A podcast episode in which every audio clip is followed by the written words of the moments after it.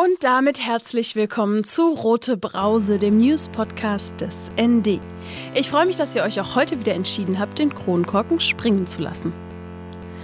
Der Herbst ist da und die Systeme verlangsamen sich. Berlin ist voll von gelben Herbstblättern. So wie Sie häufen sich leider gerade auch die Nachrichten zu den kommenden Corona-Maßnahmen und schleichen täglich um uns herum. In der roten Brause filtere ich weiterhin, was sonst noch in Berlin passiert und nicht untergehen sollte. Bleibt informiert über Corona-Zahlen und Maßnahmen auf dasnd.de, im ND der Tag oder Wochen-ND. Die rote Brause sprudelt wie gehabt in lokal linker Newsmanier. Diese Woche besetzten obdachlose Menschen ein Haus in Berlin Mitte. Die Landesstelle für Gleichbehandlung Berlin stellte eine App zur Registrierung von Diskriminierung vor und die Tarifgemeinschaft deutscher Länder beschloss den Ausschluss des Landes Berlin aus ihrer Vereinigung. Außerdem bekam die Berliner Polizei eine Extremismusbeauftragte. Apropos Polizei. Nach den sich häufenden Rassismusvorfällen in der Berliner Polizei wird es Zeit, das System zu durchleuchten. Dafür spreche ich im Mittelteil dieser roten Brause-Folge mit Simin Chawabre darüber, wo der Apparat Polizei seinen Ursprung hat und warum er überflüssig gemacht werden sollte. Zunächst aber zu den News der Woche. Mein Name ist Marie Hecht, es ist Freitagnachmittag und das sind die Meldungen. Andi. Der Senator für Justiz, Verbraucherschutz und Antidiskriminierung Dirk Behrendt, Grüne, stellte diesen Mittwoch ein neues Angebot der Landesstelle für Gleichbehandlung gegen Diskriminierung Berlin vor. Die App Andi richtet sich an Betroffene, die Diskriminierung erfahren haben, etwa Rassismus, Antisemitismus oder Sexismus, und solle das Wissen über Diskriminierung erhöhen und verbessern, so Behrendt. Betroffene hätten demnach die Möglichkeit, Diskriminierungsvorfälle, die sie selbst erfahren oder beobachtet haben, direkt einzugeben, entweder per Eintippen oder Einsprechen. Sie könnten Vorfälle so direkt an die Monitoringstellen melden. Weiterhin unterstütze die App Betroffene bei der Suche nach einer passenden Beratungsstelle. Die App gibt es in sieben Sprachen. Neben Deutsch und Englisch auch in Arabisch, Türkisch, Russisch, Farsi und Französisch. Besetzt. Obdachlose Menschen besetzten diesen Donnerstag das sogenannte Papageienhaus der Habersaatstraße 40 bis 48 in Berlin-Mitte.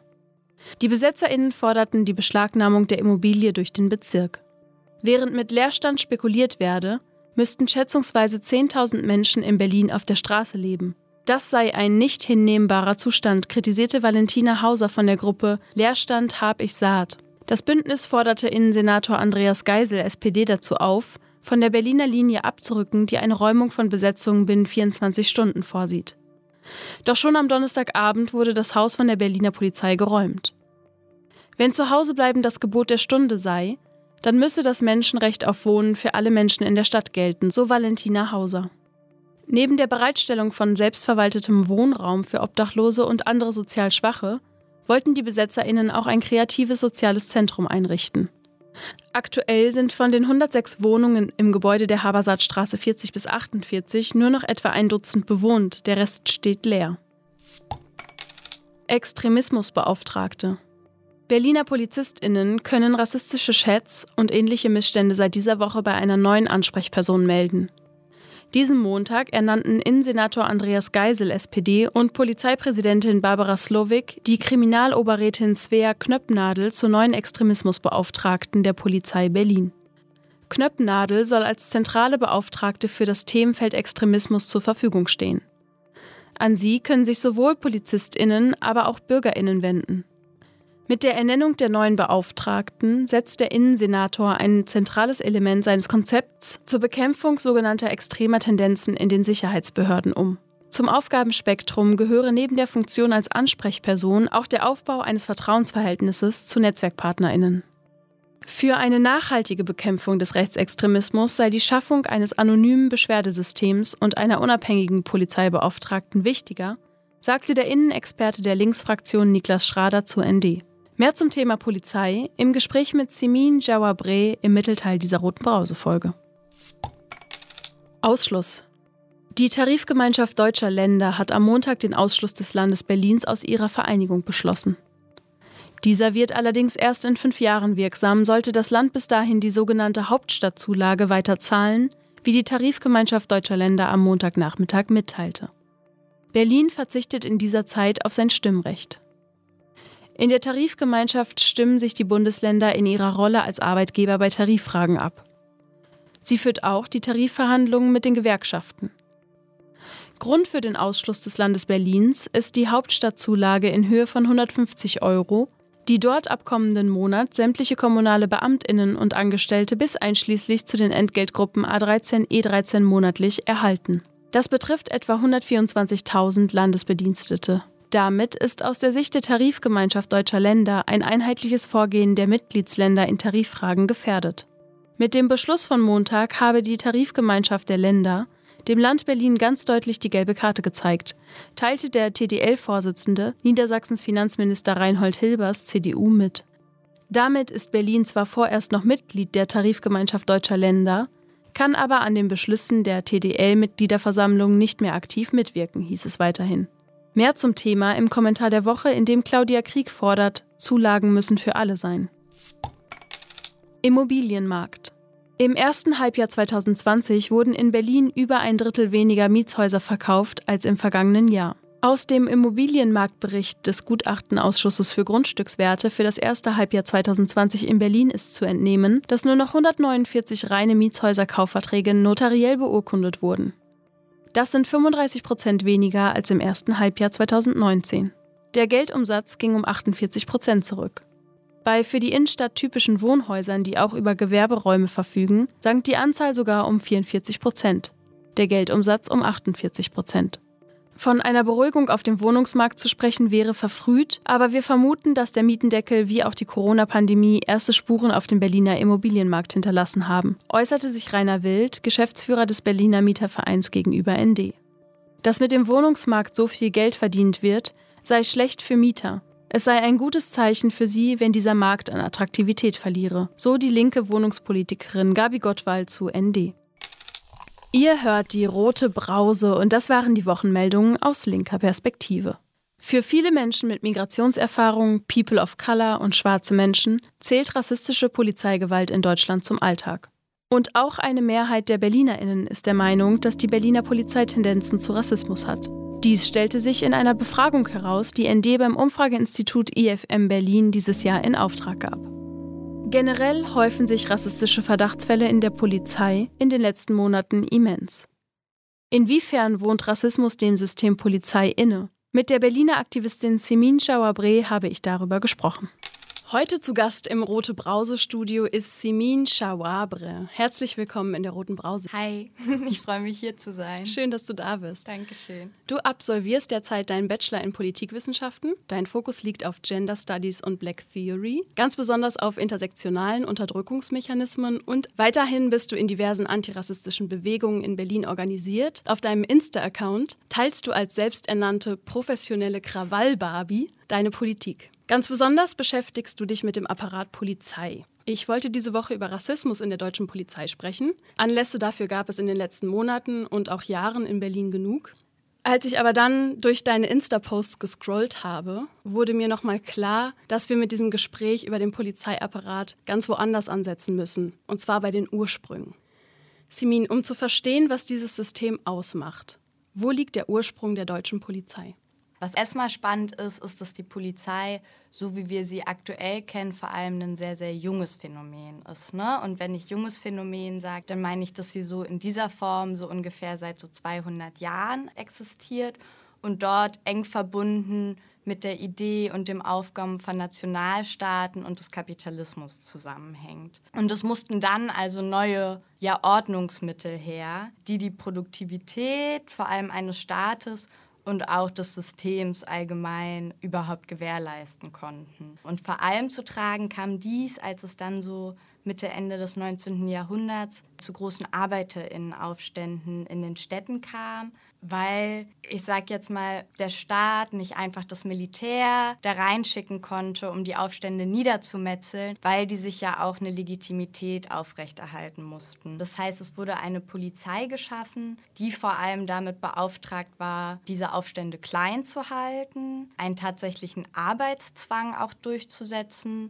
und sogenannte Landstreicherei hieß es zu verbieten. Das heißt, davon waren vor allem ja Sintize und Romja betroffen in erster Linie. Und hierbei, und das wird auch oft verkannt, gibt es aber auch eine enge Verknüpfung zum Kolonialismus weil gerade in den von Deutschland kolonialisierten Ländern es schon bereits eine Polizei gab, die da zur Aufrechterhaltung sozusagen der Herrschaft genutzt wurde. Und diese Funktionen wurden dann ins Inland nach Europa importiert sozusagen. Das heißt, diese Praxen von der Polizei, die wurden maßgeblich in kolonialen Räumen erstmal getestet, bevor sie überhaupt zu uns kamen.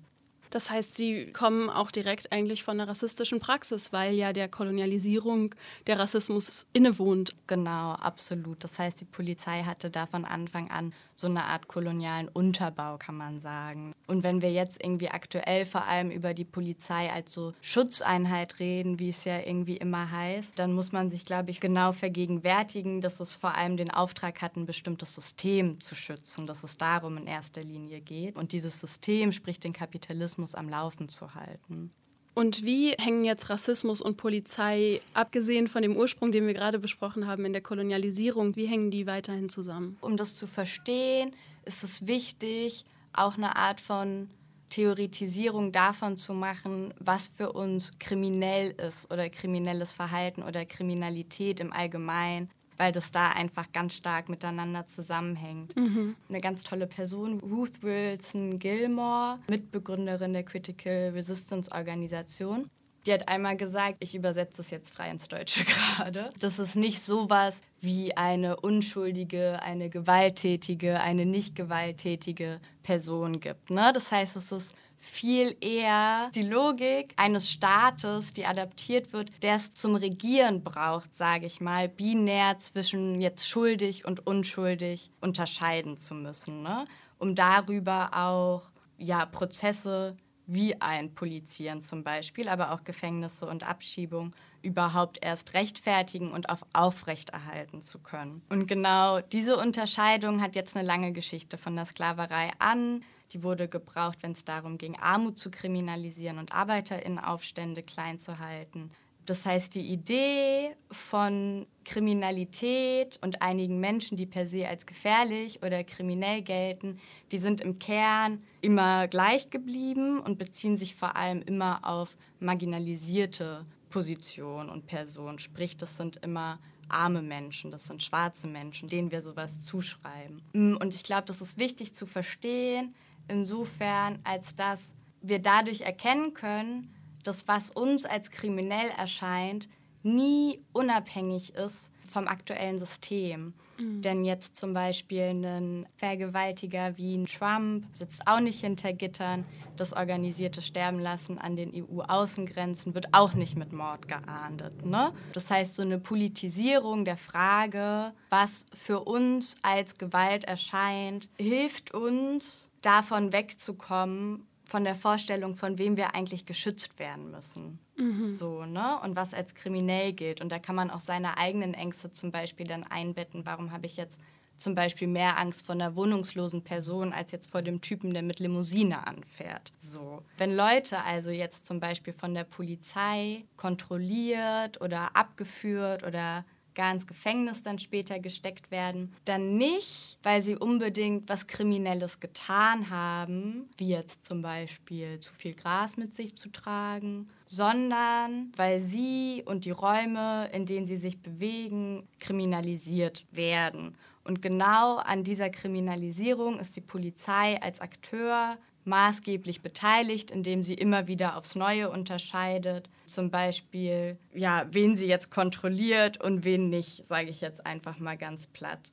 Das heißt, für uns, um diese Verknüpfung von Rassismus und Polizei zu verstehen, gilt es erstmal im ersten Schritt, würde ich sagen, mit dieser Vorstellung überhaupt zu brechen, die Polizei sei dafür da, Kriminalität zu bekämpfen oder einzudämmen. Insofern, als dass sie ja entweder erscheint, nachdem sie gerufen wurde und dann einfach nur dafür da ist, das aufzunehmen, oder, und das ist der öftere Fall, sie viel eher selbst der Akteur ist, der kriminalisiert.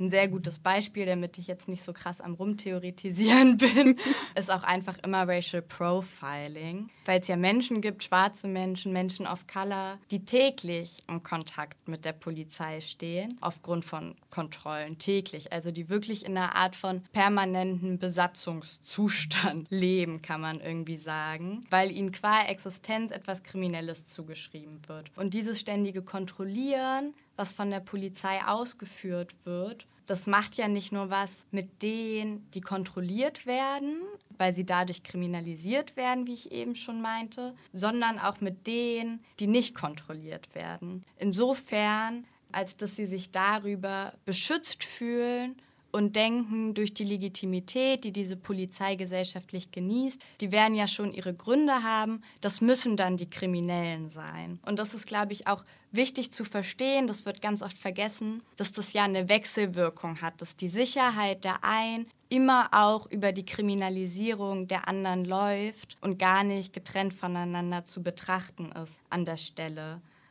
Und dieses Phänomen, das nennt zum Beispiel eine Vanessa Thompson differenzielle Logik oder auch Funktionsweise. Und insofern differenziell, als wenn jetzt weiße Kiddies mit Gras erwischt werden, dann werden die wahrscheinlich nach Hause gefahren und dürfen das dann im vermeintlich privaten Raum mit ihren Eltern zusammen klären. Und wenn das migrantische Kiddies sind, dann kommen die erstmal mit auf die Wache. Und diese Logik, und das haben auch schon versuchte Reformen gezeigt, sage ich mal, die ist aus der Polizei nicht rauszubekommen, weil sie sozusagen in ihre herrschaftsschützende Funktion für nun mal einen rassifizierten organisierten Kapitalismus mit eingeschrieben ist.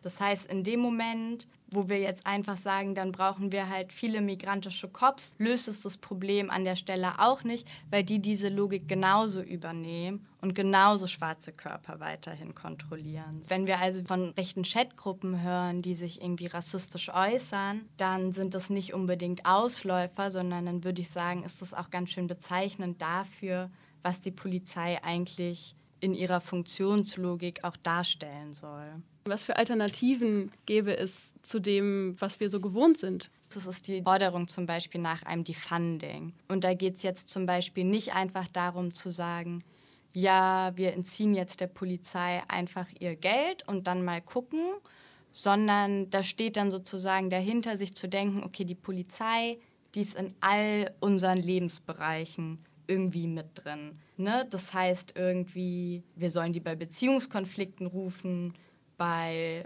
psychischen Notfällen, bei Autounfällen, wenn der Nachbar zu laut ist oder so, ähm, bei sexuellen Übergriffen auch, bei Wohnungslosigkeit. Also eigentlich immer. Es gibt diese eine Nummer, das lernen zumindest einige von uns. Ne? Die Polizei erfüllt aber in diesen Situationen, wenn sie dann gerufen wird, nicht grundlegende Bedürfnisse, insofern, als dass sie uns jetzt nicht helfen kann, zum Beispiel diese Gewalt zu verarbeiten, noch jetzt zukünftige Schädigungen verhindern könnte, noch eigentlich überhaupt mit all diesen Situationen irgendwie ähm, umgehen könnte geschweige denn irgendwie Lösungen bietet. Und dann sagt sozusagen die Funding, die Menschen, die aber auf ja, die Krisen in unseren jeweiligen Umfeldern reagieren sollten, die sollten für diese Bewältigung gebildet sein und das sollten nicht bewaffnete Fremde sein. Eigentlich erstmal so ganz simpel vom Ansatz. Das heißt, eine psychisch kranke Person, die braucht in dem Moment, in dem sie einen Anfall hat, Betreuung und Unterstützung und nicht irgendwie einen Polizisten mit Knarre. Und es soll also dann sozusagen Geld von der Polizei abgezogen werden und dafür genutzt werden, und das ist ein wichtiger Punkt, Strukturen aufzubauen, dass soziale Umfelder wie zum Beispiel ein Frauenhaus sich selbst verwalten können. Wenn wir also Sicherheit für irgendwie unser soziales Umfeld wollen, dann soll doch das Geld direkt da reingesteckt werden. Und das heißt, so werden, wenn wir das betreiben, auf Dauer sehr viele Teilbereiche der Polizei im Endeffekt ausgegliedert und den Menschen in die Hand gegeben, die sich schlichtweg mit dem Thema auskennen. Und dabei muss man sich nur dafür hüten, würde ich immer sagen, dass es jetzt nicht darum geht, einfach so polizeiliche Funktionen zu überschreiben, sondern darum, das von den Polizeidienststellen gekürzte Geld in gemeindenahe Dienste zu reinvestieren, die die Grundbedürfnisse erfüllen und die Sicherheit fördern, ohne Methoden der Polizeiarbeit, Überwachung, Bestrafung und Nötigung anzuwenden. Sagt Semin Chawabre. Mehr zu dem Thema erfahrt ihr auch auf ihrem Instagram-Account. Und jetzt zum Kommentar der Woche. Der kommt direkt aus der Redaktion des ND. Diese Woche kommentiert Claudia Krieg die Debatte um die Hauptstadtzulage. Zulagen müssen für alle sein. Jetzt ist also doch geschehen, was noch im September etliche Bundes- und Landespolitiker für sehr unwahrscheinlich gehalten haben. Berlin wird aus der Tarifgemeinschaft der Länder fliegen. Es ist dem Senat demnach nicht wie angekündigt gelungen, den Verband davon zu überzeugen, die Zulage für Berlin als notwendig zu akzeptieren und nicht mit einem Ausschluss darauf zu reagieren. Dabei ist die Sache klar. Die Arbeitsbedingungen in der Hauptstadt sind häufig miserabel, die Tarifkämpfe nach wie vor hart, viele Menschen arm und trotz aktuell geltenden Mietendeckels unter hohem Druck, ihre Wohnung zu verlieren oder keine zu finden. Während die Infrastruktur mühselig aus ihrem maroden Zustand gepuzzelt wird, klaffen an anderer Stelle schon wieder die nächsten Lücken und Baustellen. Von all dem sind aber nicht nur die Beschäftigten in den landeseigenen Betrieben betroffen, sondern sehr viele Berlinerinnen, die unter diesen Umständen leben und arbeiten müssen. Es war richtig, dass sich der Senat zu der Hauptstadtzulage durchgerungen hat, trotz des Widerstands aus den anderen Ländern.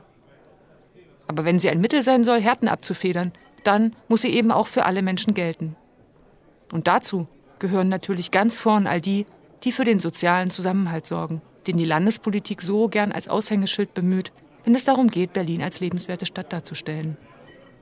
Sie tragen hohe Verantwortung, werden als systemrelevant beklatscht, aber bei der Verbesserung der Lohnbedingungen außen vor gelassen. Dass der Bonus nur für die Landesbeschäftigten gelten soll, ist mit keinem sozialpolitischen Argument zu rechtfertigen. Das Geld muss der Senat in die Hand nehmen. Sonst treibt er tatsächlich soziale Spaltungen voran, die zu verkleinern er laut eigenen Angaben angetreten ist. Das waren die sprudelig-spritzigen Brausen-News dieser Woche. Aus Berlin, aus linker Perspektive. Rote Brause, der News-Podcast des ND. Von und mit Marie Hecht. Seit schon über vier Monaten liefere ich euch jede Woche die aktuellen News aus linker Perspektive. Ich und die Redaktion freuen uns unglaublich über ein wachsendes Interesse am Rote Brause Podcast und über euch alle, die ihr zuhört und uns weiterempfehlt. In der nächsten Woche brauchen wir mal etwas Zeit, um uns neu zu sortieren und auch um etwas Kraft zu tanken. Daher geht es mit der Roten Brause in zwei Wochen weiter. Bleibt bis dahin informiert über dasnd.de Hört euch alle Rote Brausen-Folgen bei Spotify oder iTunes nochmal an und freut euch auf den gewohnt sprudeligen Wochenrückblick aus linker Perspektive in zwei Wochen. Dann in gewohnt sprudeliger Frische. Ich freue mich auf euch. Prost!